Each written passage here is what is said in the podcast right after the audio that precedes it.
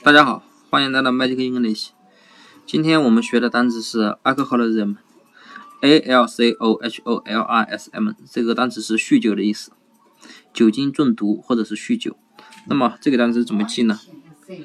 前面的 a l c o h o l 不就是 alcohol 不就是酒精嘛，对吧？这个单词应该大家应该认识吧？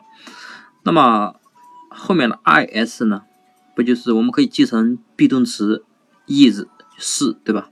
那么 m 呢？我们可以记成猛，对吧？你看很猛，猛酒的猛，对吧？m 猛猛猛猛，对吧？那么我们可以记成啊，酒精啊是很猛的。